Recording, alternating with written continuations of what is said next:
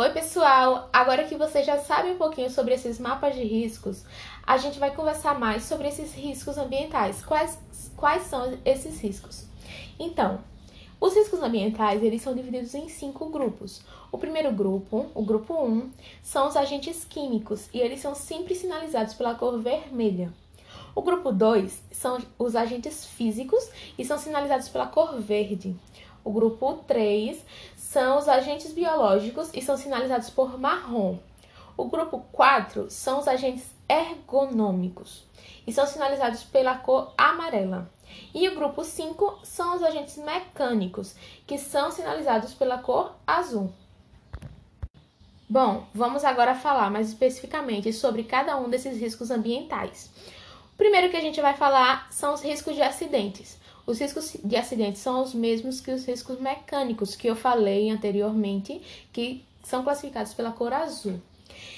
É, eles são considerados qualquer fator que coloque o profissional em uma situação de perigo e que essa situação possa afetar de alguma forma a sua integridade física. Então, dentre esses fatores, a gente pode ter máquinas que vão estar sem proteção, vamos ter equipamentos que estão inadequados ou que estão defeituosos, alguma ferramenta defeituosa, problemas na eletricidade, incêndio, algum problema no prédio. Tudo isso pode levar a riscos de acidente dentro do ambiente do trabalho.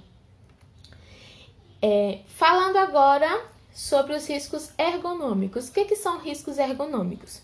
Eles são qualquer fator que interfere nas características psicofisiológicas do trabalhador e dessa forma podem afetar a sua saúde.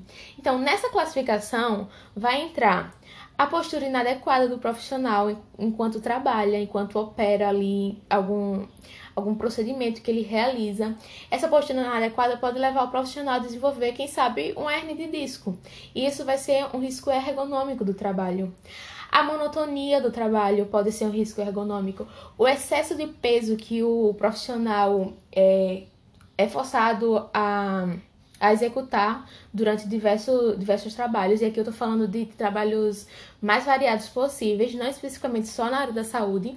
Então, se você pega um excesso de peso durante o seu trabalho, você pode gerar o quê? Uma hernia umbilical, por exemplo, uma hernia inguinal. Isso é um risco ergonômico. E o próprio ambiente de trabalho, se ele for desconfortável, ele já gera riscos ergonômicos. Vamos para a próxima classificação: riscos físicos. O que, é que serão os riscos físicos? Vão ser qualquer forma de energia em que o profissional entra em contato e está exposto a sofrer algum dano na sua saúde.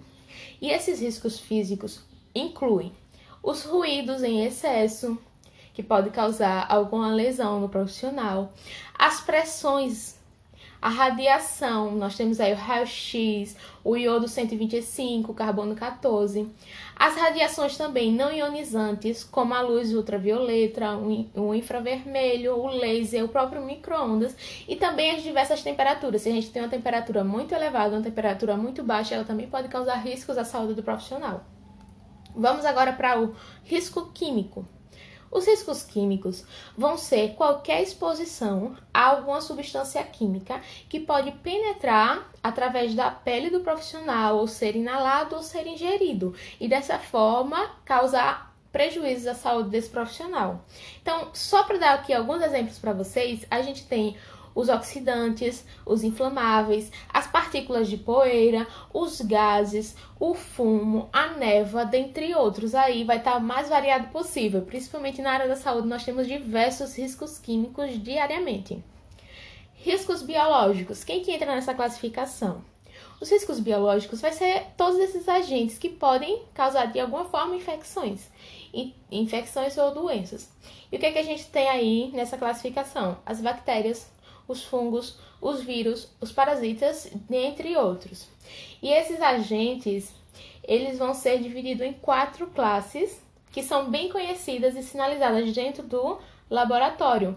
E essas classes, elas são mais específicas na área laboratorial, porque cada classe vai ser preciso ter EPIs específicos, EPCs específicos, tem um risco maior de contaminação e essas classes eu vou deixar bem mais detalhada para vocês lá no texto desses podcasts, tá bom? Porque nós vamos ter lá uma lista de diversos agentes que inclui aí os vírus, as bactérias, os fungos e vocês vão poder ver lá com maior detalhe.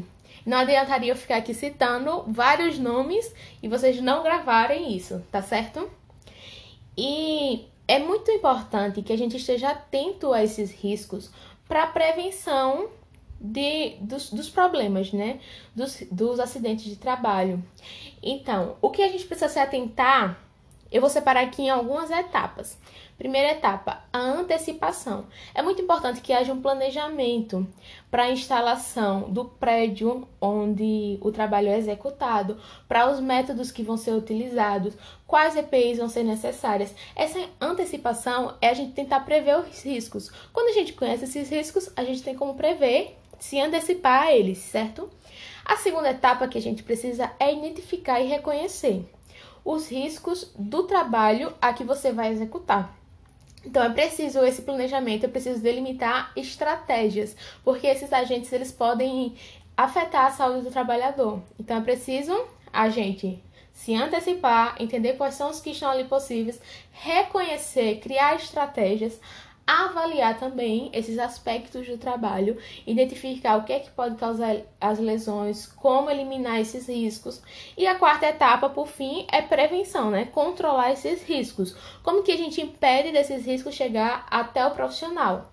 E é para isso, é pensando nisso que existe a CIPA, porque essa comissão nos ajuda a, ano após ano, dentro do ambiente hospitalar, determinar quais são esses riscos e prevenir esses riscos, tá bom? Eu espero que esse podcast tenha ajudado vocês.